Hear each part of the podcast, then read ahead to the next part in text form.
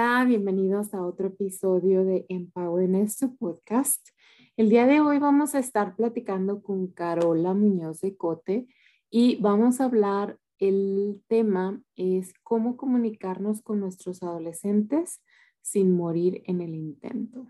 Y un tema súper importante que quizás muchos papás tratamos de evitar, de mantenernos al margen, pero que es súper importante, y es acerca de la sexualidad cómo hablarle a nuestros adolescentes sin que se sientan invadidos, qué cosas son importantes que compartamos con ellos y cómo podríamos abordarlos de una manera más eficaz para que ellos entiendan y sobre todo tratando de evitarles a ellos mismos esa mm, presión como de que muchas veces tienen curiosidad, quieren saber cosas, pero no saben cómo acercarse. Entonces, démosle la bienvenida a mi compañera Carola, quien nos va a estar compartiendo acerca de este tema tan importante en nuestros adolescentes. Mm, hola, Carola, ¿cómo estás? Hola, hola, Erika. ¡Ay, tu perrito! Aquí él también quiere saludar. Oh, claro que sí, él quiere ser partícipe de. Pues ah, solo di tu nombre, Carola, pero si quieres compartirnos un poco más acerca de, pues, quién es Carola, qué haces. Oh, pues eh, muchísimas gracias por la invitación. Antes que nada, Erika, me encanta tu, tu podcast y lo que estás haciendo con este Empower Nest.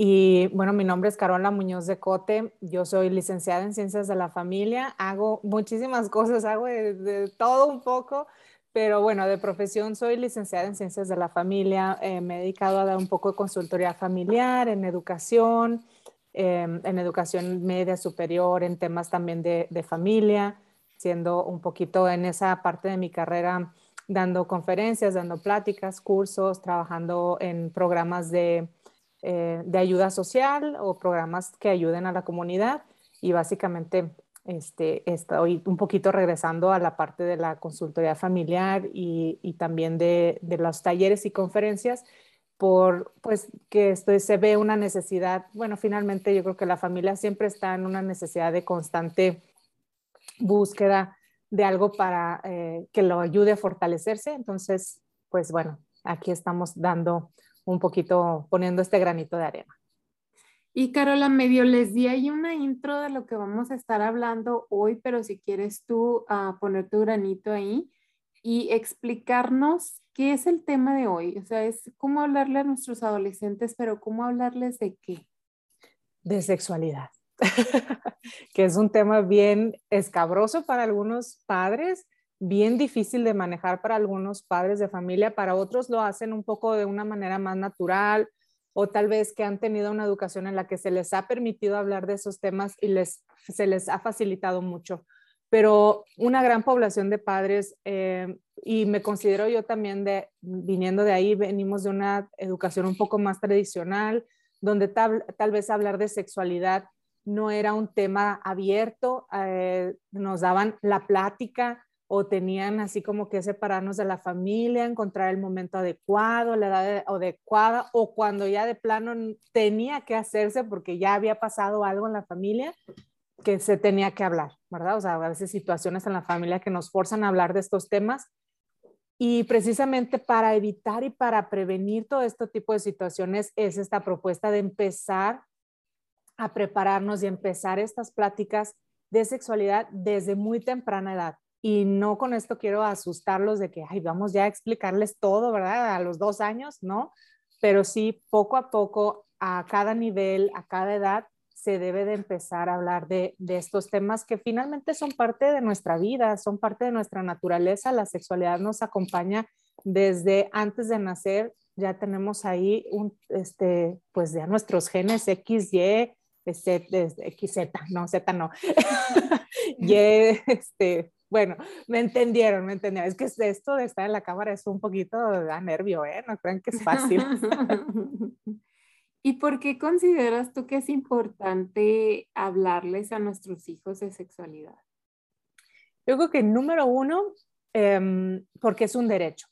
Es un, eh, todo ser humano tenemos derecho a informarnos, a educarnos en todas las áreas de nuestra vida y la sexualidad no es una excepción. En segundo lugar, porque si los padres no lo hacemos, y eso lo voy a recalcar y así como viéndolos a los ojos, si nosotros no lo hacemos, alguien más lo va a hacer. Y alguien más ya lo está haciendo. Lo está haciendo obviamente la escuela, lo está haciendo el Internet, o sea, si sus hijos tienen una tableta, un teléfono, tienen acceso a una computadora con internet, están a un clic de buscar tantas cosas y tantos temas de sexualidad y que tal vez no es lo que tú quieres educarles o tú quieres que, que tengan esa concepción de la sexualidad, ¿verdad? Entonces ahí está. Y finalmente también los amigos. Y pues sabemos que a veces la información sobre todo viniendo de estas fuentes o de los amiguitos que a lo mejor no es que sean malintencionados, pero que no van a tener la misma información que tú quieres que se les brinde, que tú quieres que tengan la visión como familia, porque finalmente la familia va a decidir qué visión, este, en qué visión quieren eh, educar en torno a la sexualidad.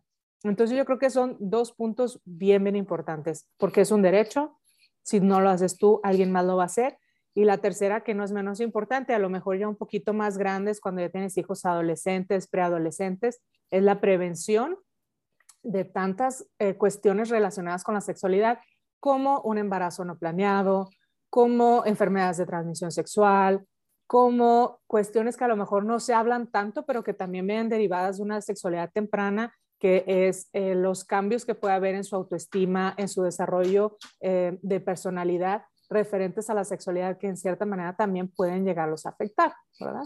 Entonces, yo creo que esos serían los tres puntos principales de por qué es importante.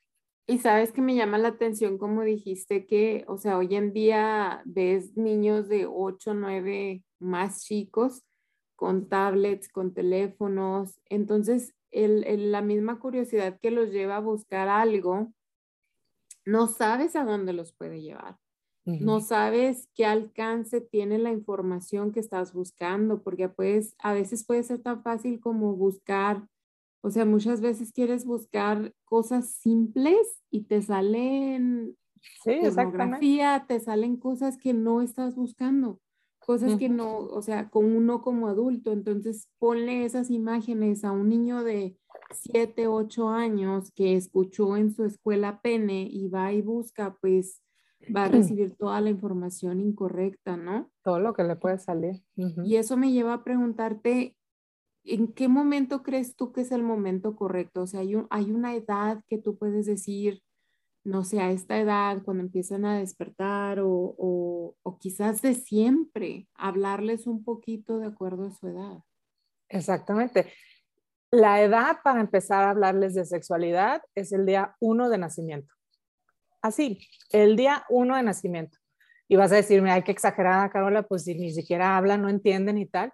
Pero es que desde ese día, si los papás empezamos a decirle a la vagina, ah, la conejita, tu cosita, ta, ta, ta, desde ese día él va a ir asimilando que es la conejita y que es la cosita y que es el no sé qué y, y, y, desde ese día ya empezamos mal. Nunca es tarde, obviamente, para rectificar y para empezar a decirle las cosas como son y lo más importante, de una manera muy natural, ¿verdad? Si no nos da pena decirle a la nariz, nariz o al cachete, cachete, pues quitémonos la pena de decirle pene al pene y vagina a la vagina, porque además también eso nos puede traer o les puede crear ciertas confusiones y puede ser un, bueno, hay teorías que dicen que puede ser también si llegan a tener un abuso sexual o alguien les, este, quiere hacer algo, algo, un acoso sexual y ellos no saben ni siquiera cómo son sus partes, pues tú no vas a entender o el niño no va a entender de qué está hablando esa persona, ¿verdad? No, pues vas a hacerme esto aquí y él como sabe que se llama diferente, puede causarle cierta confusión en vez de ayudarle a prevenir, ¿verdad? O a, a, saber actuar, cómo hacer las cosas. Entonces, realmente es desde el día uno desde chiquitos. Y como les digo, no, ah, no es que vayamos a dar la plática desde que están pequeñitos, pero sí son como pequeños pasos que puedes ir dando en cada edad, siempre siendo muy natural en cómo se habla sobre la sexualidad. Por ejemplo, si ven a papá, mamá desnudos, eh, por algún accidente, bueno, depende de cada familia. Hay familias donde esa parte es como muy natural y lo hacen ver muy natural, y a lo mejor hay familias donde son un poco más pudorosos en esa parte, papá mamá no se ven desnudos, pero si llega el niño, entró al cuarto, entró al baño y te vio desnudo, bueno, tú natural, no pasa nada. Mamá, ¿cómo se llama esto? Ah, este son mis senos, mira aquí yo te daba de comer cuando eras chiquito. Ah, ok, entonces entienden el sentido de para qué sirve esa parte del cuerpo humano, ¿verdad? O sea, a veces nosotros como adultos, como vivimos algo diferente, pues finalmente tenemos nuestra cabeza más sexualizada y a lo mejor no tan natural que se lo podemos explicar al niño. Pues mira, esto así, aquí yo te di de comer, o aquí estos mis senos se llenan de leche cuando estamos en esta edad, cuando tú, eras bebé, eh, y una explicación llana, sencilla, a la edad, tampoco hay que dar explicaciones de más, que es, por ejemplo, dentro de las pláticas que a veces damos, es una de las herramientas, es una de las cosas que hacemos mucho énfasis. Si de repente un niño te llega y te dice, ahí hay una anécdota que siempre cuento, que llega una niñita y le dice a la mamá, mamá, ¿qué es un, qué es un cótex?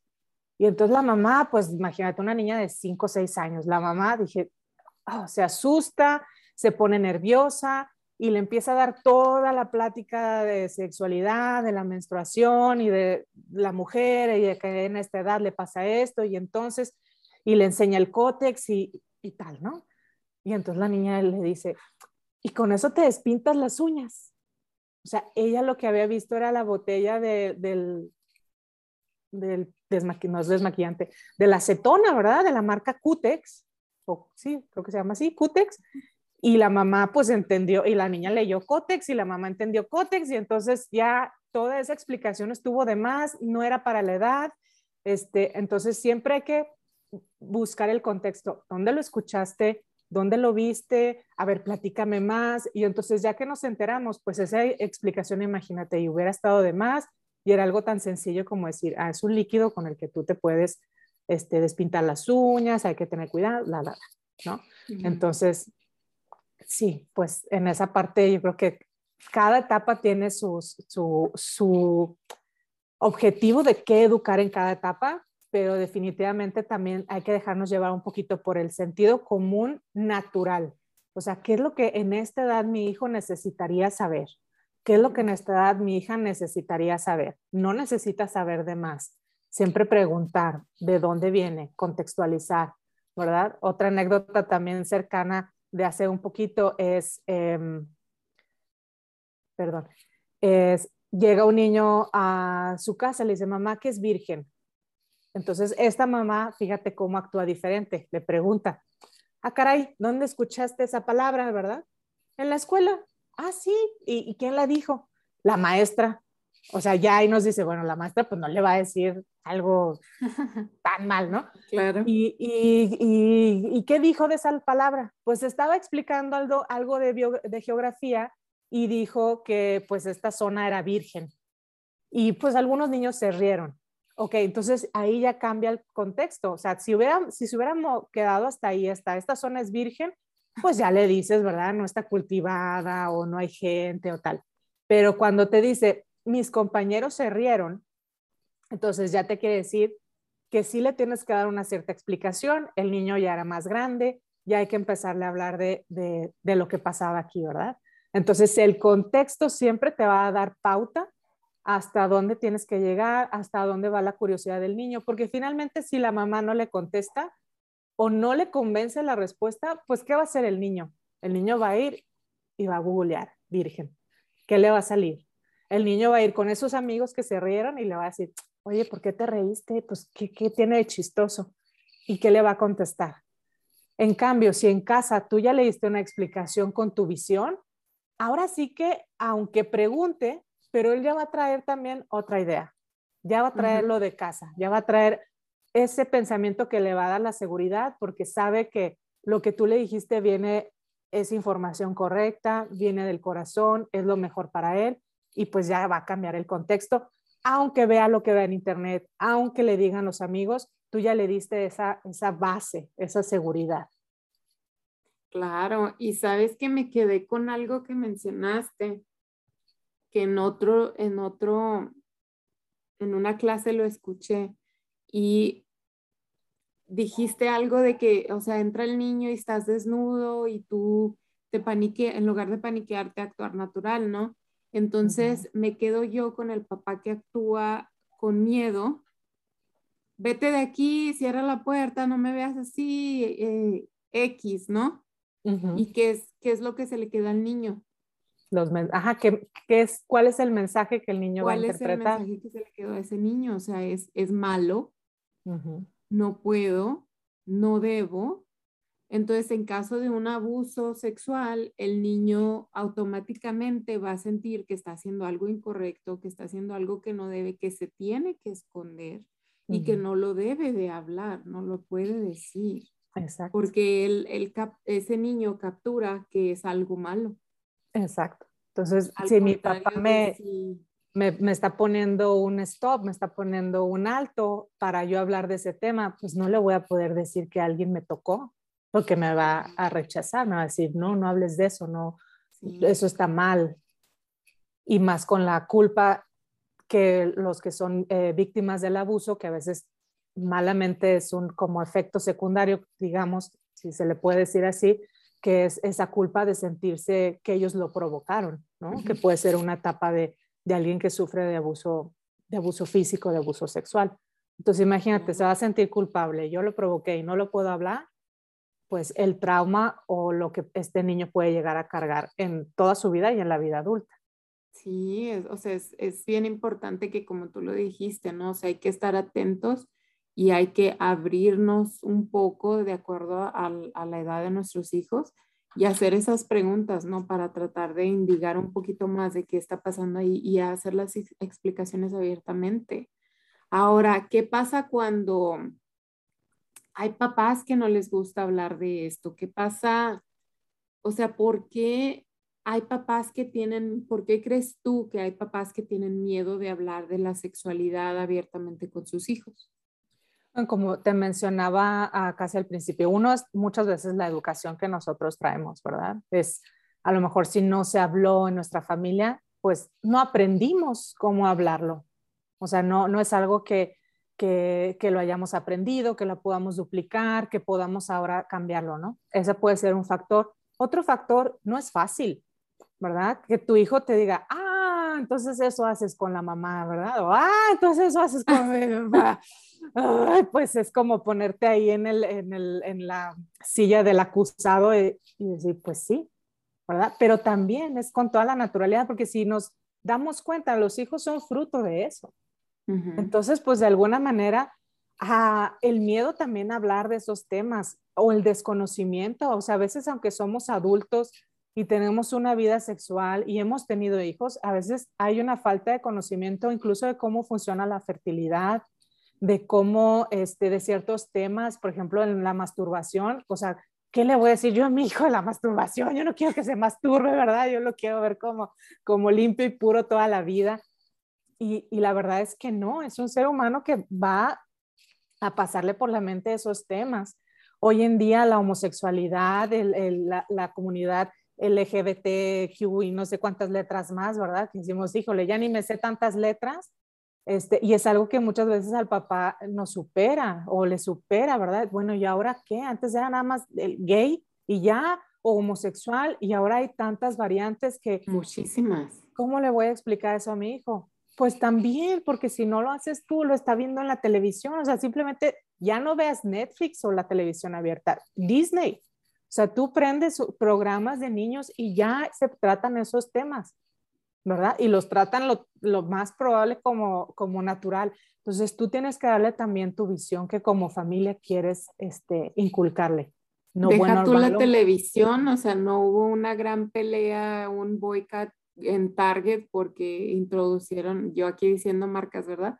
Introducieron una marca que, que de arcoíris. Entonces, la gente pues que no está de acuerdo, por no, por no llamar religiones, ¿verdad? Que dicen que eso no está bien, que porque tengo que, entrar a una tienda y tener que explicarle a mi hijo qué es un arco iris o por qué se usa arco iris o por qué esta camiseta dice LGTB, ¿verdad? Pero en realidad yo me preguntaría, ¿y por qué tienes que llegar al punto de tener que entrar a una tienda en que tu hijo te va a cuestionar eso cuando lo pudiste haber hablado en casa, ¿no? Porque es algo que yo noto que hay más libertad de cierta manera, o sea, hay más expresión, por ejemplo, a comparación de cuando yo iba a la escuela y tú sabías que una persona era gay, pero nadie más sabía. O sea, en su casa nadie sabía. Y él no lo expresaba abiertamente frente a todas las personas, frente a todos los adolescentes, ¿no? Pero hoy en día voy y dejo a mis hijos a veces a la escuela y lo ves, o sea, es, obvio, o sea, ya hombres maquillados que no precisamente tienen que ser gays, ¿verdad? Pero no había eso cuando yo estaba en la escuela, o sea, ya es, no, no, no podemos taparlo, no podemos cerrar los ojos y, y, ignorarlo y pensar que no está pasando. Exactamente, y, y tú puedes tomar una postura acerca de eso, ¿verdad? Eh, a favor, en contra, lo que sea, pero si hay una postura que yo digo que deberíamos de tomar todos es al respeto de la persona, o sea, que es una persona humana y como persona humana tiene derecho a tomar sus decisiones y debemos respetarlos. Em, y finalmente, ese tipo de cosas, Erika, tomarlos no como algo que me cause molestia, sino al revés, como algo que, ok, pasó esto, entré a Target, me preguntó sobre este tema, ni modo, es el momento de hablarlo. Y otra vez, al nivel, a la edad. Eh, cuando tuve yo, por ejemplo, la primera plática de acerca de homosexualidad con mis hijos, una fiesta que fueron, el chiquito no se dio cuenta, pero el otro tenía yo creo que unos seis añitos por ahí, o sea, ya, ya, ya empezaba. Y era una fiestecita donde llegó un niño con su traje de baño de niña. Entonces, pues se le veían las pilillas ahí, ¿verdad? Y los niños estaban confusos porque decían, como que decían, pues viene vestida de niña, entonces la trato como con cuidado, o, es niño y entonces sí podemos jugar brusco con él también, o sea, como que no sabían si juntarlo, juntarla o no. Entonces yo dije, claro, cuando terminó la fiesta el niño venía con una confusión, es momento de tomar esta oportunidad y hablarlo a su edad, mira, pues hay personas, tal, a lo mejor ahí el niño era muy pequeñito, la, decisión la tomaron los papás, entonces, bueno, pues esto pasó así, así, así, ¿verdad? Y a su nivel, ¿y sabes qué hizo? Pues entendió con la mayor naturalidad, los van a sorprender los niños, cómo te van a aceptar las cosas con la mayor naturalidad.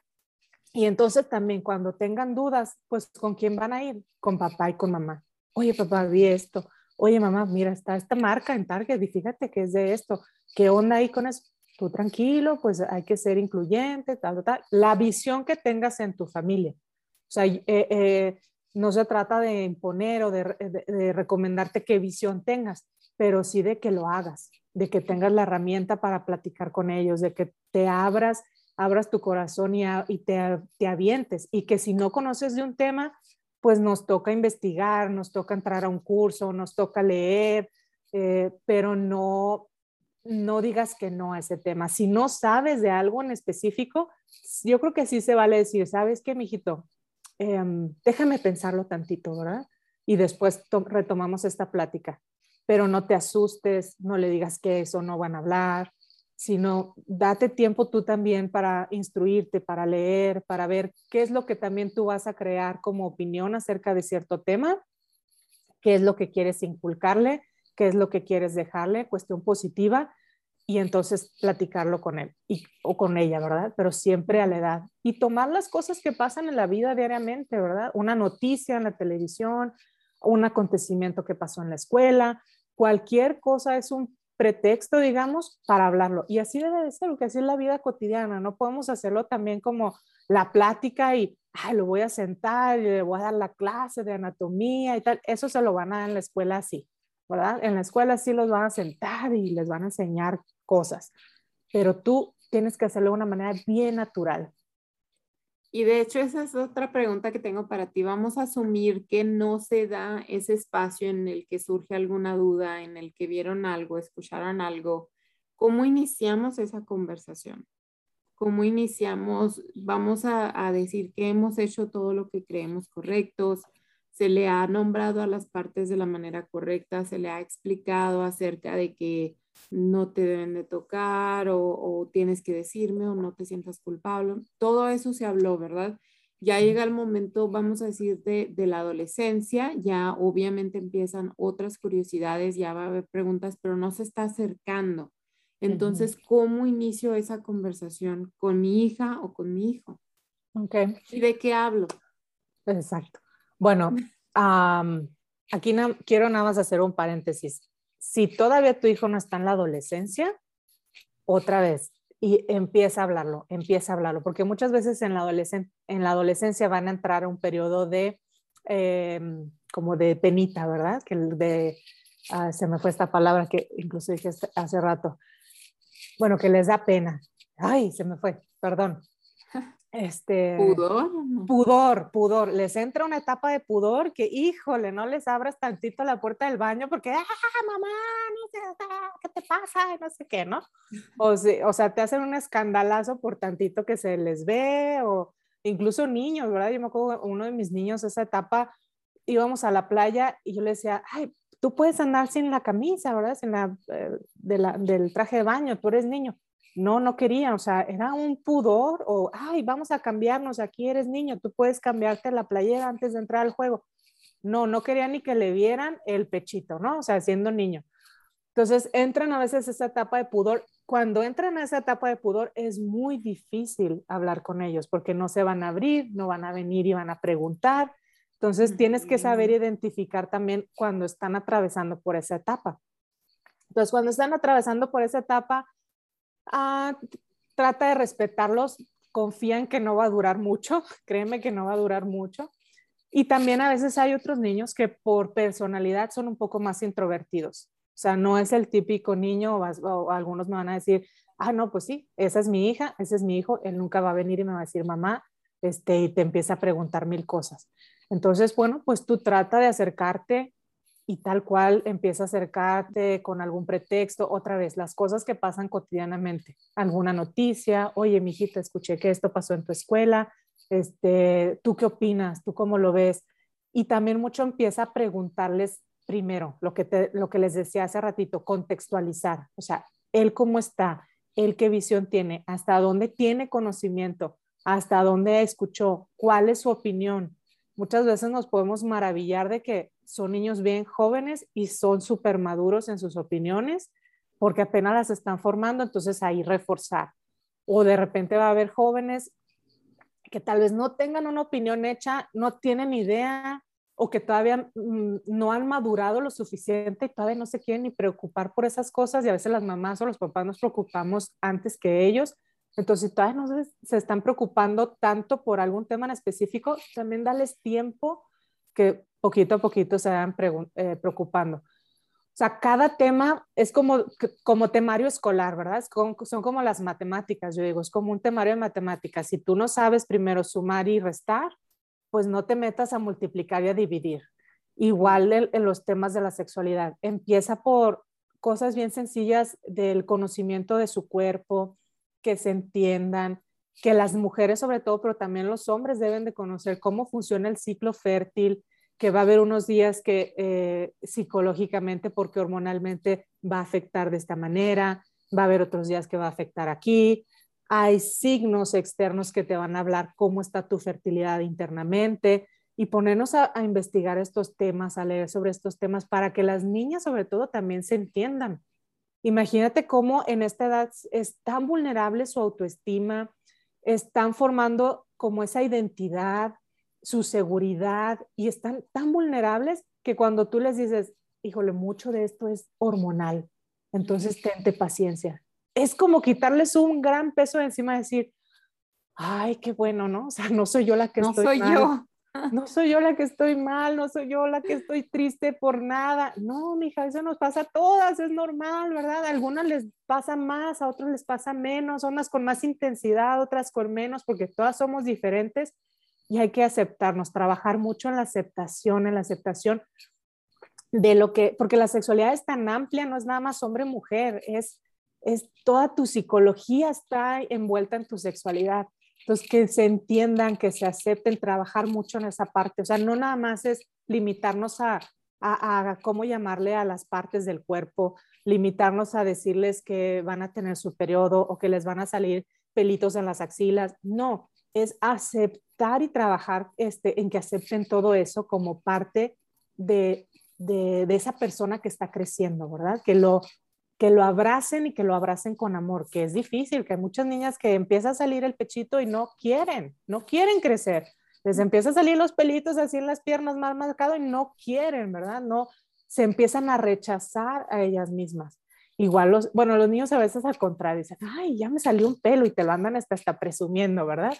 Pero bueno, también hay niños que, que hay que ayudarles a aceptarse, a quererse, que todos esos cambios son buenos y esperar a que eh, vaya evolucionando su conocimiento de sexualidad y dejar los temas más escabrosos una vez que hayas puesto las bases.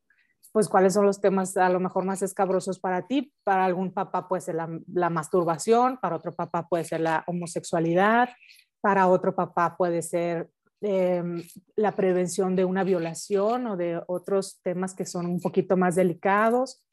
Entonces, pero sí hay que hablarlos. Imagínate, Erika, si por empezar estas pláticas, tú pudieras evitar como papá que tu hija, tu hijo tuviera un ataque sexual. Por ejemplo, yo soy mamá de niños, los dos son niños. Cada que entran a un baño público, yo tiemblo afuera, ¿verdad? Me pongo así casi el oído así en la puerta, me vale que me vean los señores que están ahí, porque necesito saber que mis hijos están bien porque para una violación, para un ataque, un ataque físico, no se necesitan muchos momentos, se necesitan minutos, ¿verdad? En menos de cinco minutos te le pueden hacer algo a tus hijos.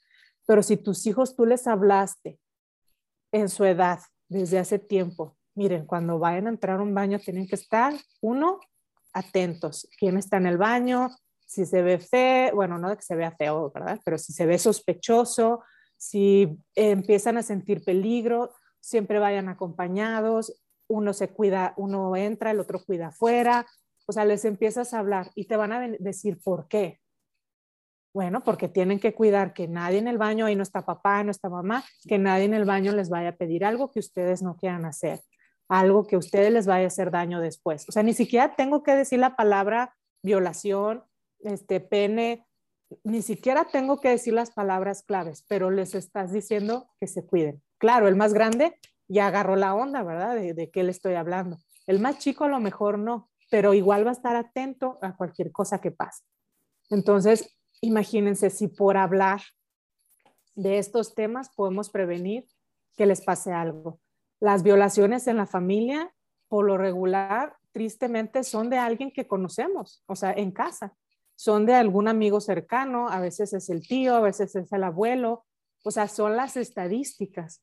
Entonces tú también estás en una fiesta familiar, en una fiesta, eh, eh, reunión de la familia, siempre estar atenta, siempre estar atento y hablarlo con ellos. Oye, si algún día, no importa quién sea, si algún día eh, pasa algo así o alguien de la familia te dice esto sea quien sea, ¿verdad? Porque imagínate un niño que se ha abusado, una niña que se ha abusada por el tío.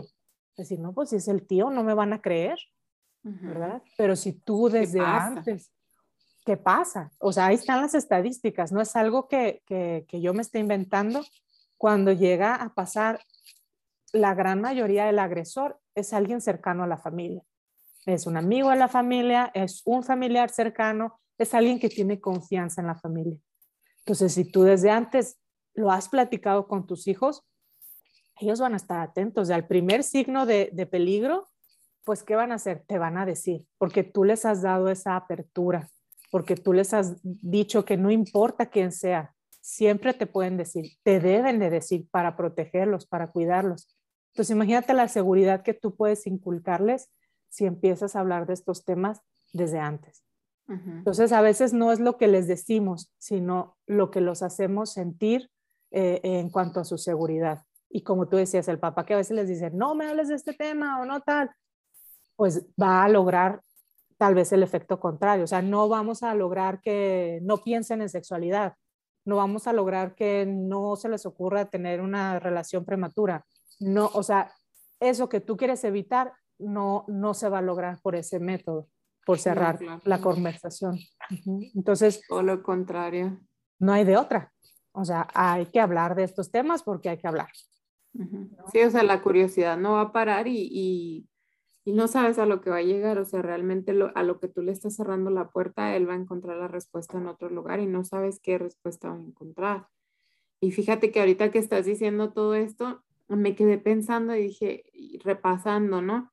Y yo, híjole, no, yo creo que yo traumé a mis hijos con, con la plática. Creo que los dejé traumados de por vida porque fui muy gráfica. y ahorita que estás diciendo, digo, a lo mejor eran, no, no era necesariamente lo que necesitaban escuchar o lo que necesitaban ver. Quizás a lo mejor me, me preocupé más por la edad en la que estaban, lo que yo estaba viendo en la escuela, las cosas que estaban pasando, en lugar de ocuparme en ver si ellos realmente tenían la madurez, si realmente había la curiosidad en ellos, si, si a lo mejor había solo que explicar A, B y C y luego ya después explicar todo lo demás, ¿no? Pero yo me fui, le hice caso a eso que dice go big, go, go home. Con todo, vámonos, ya. Sí, todo de una vez aquí. Nos sentamos ahorita y aprovechamos para ver todo. Y muy, muy gráfica. De verdad que sí es importante. Creo que muchas veces como papás decimos, bueno, en la escuela les van a explicar si tienen dudas o preguntas, pues ya yo les explico, yo les hablo. Y o está la persona como yo, ¿no? Que lanzaron información que a lo mejor no necesitaban. O sea, yo les hablé de la homosexualidad, de, de, la masturbación, les hablé de la menstruación, les imprimí fotos de los cuerpos, les imprimí fotos de enfermedades, les expliqué, o sea, realmente lo, lo mejor que te puede pasar al tener una, una, relación sexual a esta edad es que salgas embarazada o que tu novia salga embarazada. O sea, es lo mejor porque todo esto, o sea, son consecuencias de por vida, ¿no? O sea, consecuencias que no sabes en qué te estás metiendo. Entonces, el, el tener sida o el tener una gonorrea, pues no, no está padre, ¿verdad? Claro que no, son cosas de las que te tienes que, que, tener un cuidado ya de por vida, no nada más el momentito. Y es pues, un hijo, o sea, es, lo más bello y lo más hermoso que te puede pasar. Obvio no lo necesitas a esta edad, pero pues si te pones a definir qué es lo mejor que puede pasar, ¿no? Pues, o sea, es en realidad de lo peor que te puede pasar es lo mejor que te puede pasar. Pero sí creo que los traumé, creo que sí los dejé muy...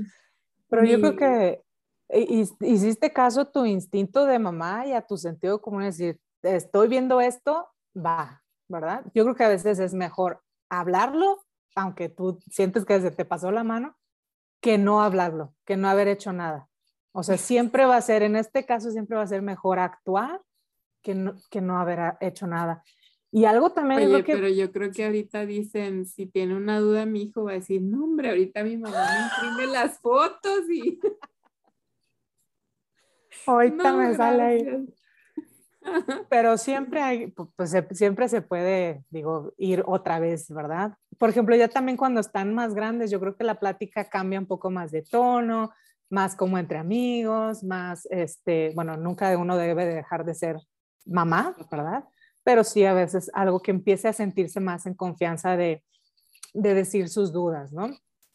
Y algo que mencionabas también es la educación en la escuela, qué es lo que le van a decir en la escuela y qué es lo que le puede decir el papá a la mamá. La educación en la escuela va a ser un poco más técnica, va a ser un poco más general, va a ser un poco más para tapar el, hoyo del problema. Por ejemplo, en, en, enfermedades de transmisión sexual, ¿qué les van a decir? Pues usen anticonceptivo. Cuando el anticonceptivo, por ejemplo, el virus del SIDA es milimétrico a comparación de cómo puede estar el látex del condón, ¿no? Entonces, realmente eh, o con un hoyito, de repente vienen los anticonceptivos con, o sea, no es 100% seguro. Entonces también hay enfermedades en las que el anticonceptivo no te va a proteger. Hay enfermedades de transmisión sexual que son cutáneas, que vienen externos, y el condón pues va a, nada más proteger cierta zona. Entonces, pues a veces esa parte no se les dice eh, en la escuela, nada más es, ah, Para siguiente tema, protección, anticonceptivos son esto, A, B, C, ¿verdad? Este, los nuevos y hagan esto, pero no va más allá. Entonces, ese es el tipo de información que el niño debería de tener en casa eh, y las reflexiones que el niño debería tener en casa. Porque a veces el niño va a llegar y el adolescente llega, ah, pues uso condón y ya, y el condón como si fuera mágico, ¿no? Pues solo que tu condón sea traje de buzo, mijito, porque este, hay muchas cosas que no te las va a, a proteger. El condón no es 100% seguro. El condón, el adolescente normalmente no se lo va a saber poner porque simplemente pues es una habilidad también. Y si es nuevo, pues a lo mejor se va a poner al revés, se lo va a poner chueco, aguado, qué sé yo, ¿no? Entonces, son cosas que a lo mejor técnicamente, pues en la escuela no les van a decir, ¿verdad? A lo mejor un día, si acaso les llevarán ahí unos pepinos y los ponen a practicar y, y eso tal vez, ¿no? Pero en la casa, en esa intimidad de la casa, tú vas a saber, bueno, en esto cómo lo voy a abordar. A lo mejor va a haber mamás que les pongan ahí una tacita de, ¿cómo se llama? Como un florero llena de condones y órale, mijito, ¿verdad? No me salga embarazado, no me salga embarazada y esto es. Y a lo mejor habrá otra familia que diga, va a tratar de inculcarles la abstinencia como método de, de esperarse y tal. La forma en la que lo, la familia eduque en la concepción es válida, cada familia es diferente, pero lo importante es que se decida hacer algo, que, que eduques, que, que, lo platiques, que lo hables, que crees esa confianza, o sea, tanto confianza va a tener al niño que le pusieron la, el florero lleno de condones como la niña que ha hablado sobre abstinencia como el mejor método para no embarazarse o para no contagiarse, porque los dos están teniendo ese diálogo en casa. El que lo que decidas cómo lo vas a hacer o cuál va a ser la finalidad, ese va a ser la familia. Nadie te va a quitar ese derecho, nadie te debe de quitar ese derecho, ¿verdad? Entonces también o sea, en realidad la forma en que lo explican en las escuelas, por ejemplo, yo, yo no me acuerdo, o sea, yo me acuerdo más de lo que escuchaba entre amistades que de lo que me hayan explicado en, en, en la escuela. Digo, y en mi casa a mí no se me habló de, creo que la única plática que tuvieron mis papás, bueno, mi mamá, ¿verdad? Fue cuando empecé mi menstruación y fue, y ahora sí ya puedes quedar embarazada, ¿eh? Así es que pobre de ti, esa fue mi plática de sexualidad. O sea, no, nunca hubo un explicarme ni, ni siquiera mi ciclo menstrual, ¿no? Nada, nada, nada. Entonces, creo que ya estamos en otros tiempos en que es muy importante tener estas conversaciones con nuestros hijos, pero sobre todo informarnos, informarnos como padres. Y esa es una de las razones por las que estamos hoy aquí, ¿no? Tratando de, de, de, lograr ese acercamiento con los papás y para que puedan tener ese acercamiento con sus hijos. Y estoy segura, Carola, que, que así como yo, ¿verdad? Hay muchas personas que sí les gustaría haberse informado de la manera correcta, y a lo mejor ahora replantear esa conversación con los hijos y o si no la has tenido, informarte de qué es lo que debes hablar, cómo debes explicar las cosas, qué, esas, qué son señales que nos indican que nuestros hijos ya están listos para tener esa conversación. Y esa es la razón por la que estás hoy aquí. Entonces, si nos puedes compartir un poco acerca de, de estos cursos que estás ofreciendo, en dónde impartes estas pláticas. Todos eh, se van a dar por Zoom, al menos ahorita. Eh, son dos, eh, digamos que son en dos partes. La primera es una masterclass o una clase individual. Durará una, una hora y media, más o menos, dependiendo las preguntas también de los asistentes. Y en esta masterclass, por ejemplo, ¿a quién se las recomiendo? Bueno, eres papá, ¿verdad? Vente a esta plática tienes niños chiquitos, vente a esta plática, no importa, tienes bebés, vente, no importa, para que tengas una visión general de cuáles son las cosas, cuáles son las herramientas que puedes usar para hablar de sexualidad con tus hijos, que te demos ese empujoncito, esa, esa motivación para que empieces a hablar de sexualidad de tus hijos. Y sí se van a llevar ciertas herramientas al terminar esta masterclass para empezarlo a hacer y ponerlo en práctica en ese mismo instante que tus hijos lleguen de la escuela, órale, ya, a empezar. Y la segunda es, bueno, quienes no fue suficiente esa hora de masterclass o que ya tienen, por ejemplo, hijos más grandecitos, ya quieren empezar a hablar de otras cosas un poquito más profundas, o que yo como papá quiero, estoy perdido, ¿verdad? Este, que no se quieren ir estilo rogue como Erika. Que no se quieren ir así con todo. Eh, bueno, pues ahí vamos a profundizar un poquito más en estos temas. Ahora sí, como temario para papás, desde la parte fisiológica, desde la parte biológica, darle una repasadita, la parte psicológica, que esa parte yo creo que la tenemos a veces muy descuidada, Erika. De repente tenemos vivimos en una época donde todo está ya muy sexualizado. O sea, tú agarras una aplicación, el TikTok, el Instagram, y todo está súper sexualizado. Y es una cultura que los niños los está, lo está absorbiendo tanto que están viendo ciertas cosas que no son normales como normales, ¿no? O sea, ahora es muy normal ya casi encuerarme en, en un TikTok o moverme de cierta manera cuando a veces no se habla también de las cuestiones psicológicas de esa parte, eh, qué es lo que debe realmente de hacer a una niña valiosa, su, su enseñar o lo que tiene dentro, cómo se maneja lo que tiene aquí, cómo lo maneja, qué es lo valioso realmente del ser humano. Entonces, a veces se descuida mucho también esa parte psicológica y ahí vamos a hablar en una gran medida también de esas, eh, de, pues, de la parte psicológica y de, estos temas un poquito más escabrosos, también conocer un poquito más cómo abordarlos. Por ejemplo, si alguien ve que, pues a lo mejor mi hijo es gay y, cómo, y a lo mejor he estado evitando el tema, he estado evitando el problema porque simplemente tienes un miedo terrible como papá o no sabes cómo abordarlo o no sabes este, qué hacer, eh, no sabes cómo actuar pero pues yo te ah, invito a mejor alimentar ese miedo y a todos los papás, los miedos que tengan, alimentenlos de manera positiva. Alimenta el miedo de qué le puede pasar a tu hijo si tú no hablas con él. Alimenta el miedo de qué peligro se puede enfrentar a tu hijo si tú no le das las herramientas para enfrentarlo. Entonces, algunas de estas cosas las vamos a tratar también ahí. Entonces, son las dos invitaciones, masterclass y eh, ya quien quiera profundizar un poquito más el curso, la masterclass se llama ¿Qué sexo? y el curso se llama ¿Qué cosa? ¿Verdad? O sea, porque a veces nos preguntan cosas que a lo mejor ellos nos podrían a veces hasta dar clase, ¿no? Pero el, el chiste es empezar el diálogo. Oye, que le estás explicando algo y te dicen, no, mamá, así se hace. Sí, o uno aprende también, ¿no? O sea, como papás no te garantiza que ya tenemos el, todo el conocimiento, a veces ellos te van a sacar cada cosa que tú, ok, esto no sabía que existía. Sí, sí, sí, siempre hay que estar bien informados. ¿Y cómo te contactan? ¿En dónde vas a, anunciar la promoción de este curso? ¿Cómo la gente se puede registrar? Pueden escribirme, eh, dejarme sus datos en Carola Muñoz de Cote. Punto now, así como now de ahora, N-O-W, punto site y ahí puedes dejarme tus, tus datos, suscribirte a la newsletter eh, y yo les voy a mandar la invitación para la masterclass o también pues ahí en mi cuenta de Instagram o de Facebook voy a estar anunciando cuándo va a ser la, la masterclass, que yo creo que ya en noviembre va a ser la primera.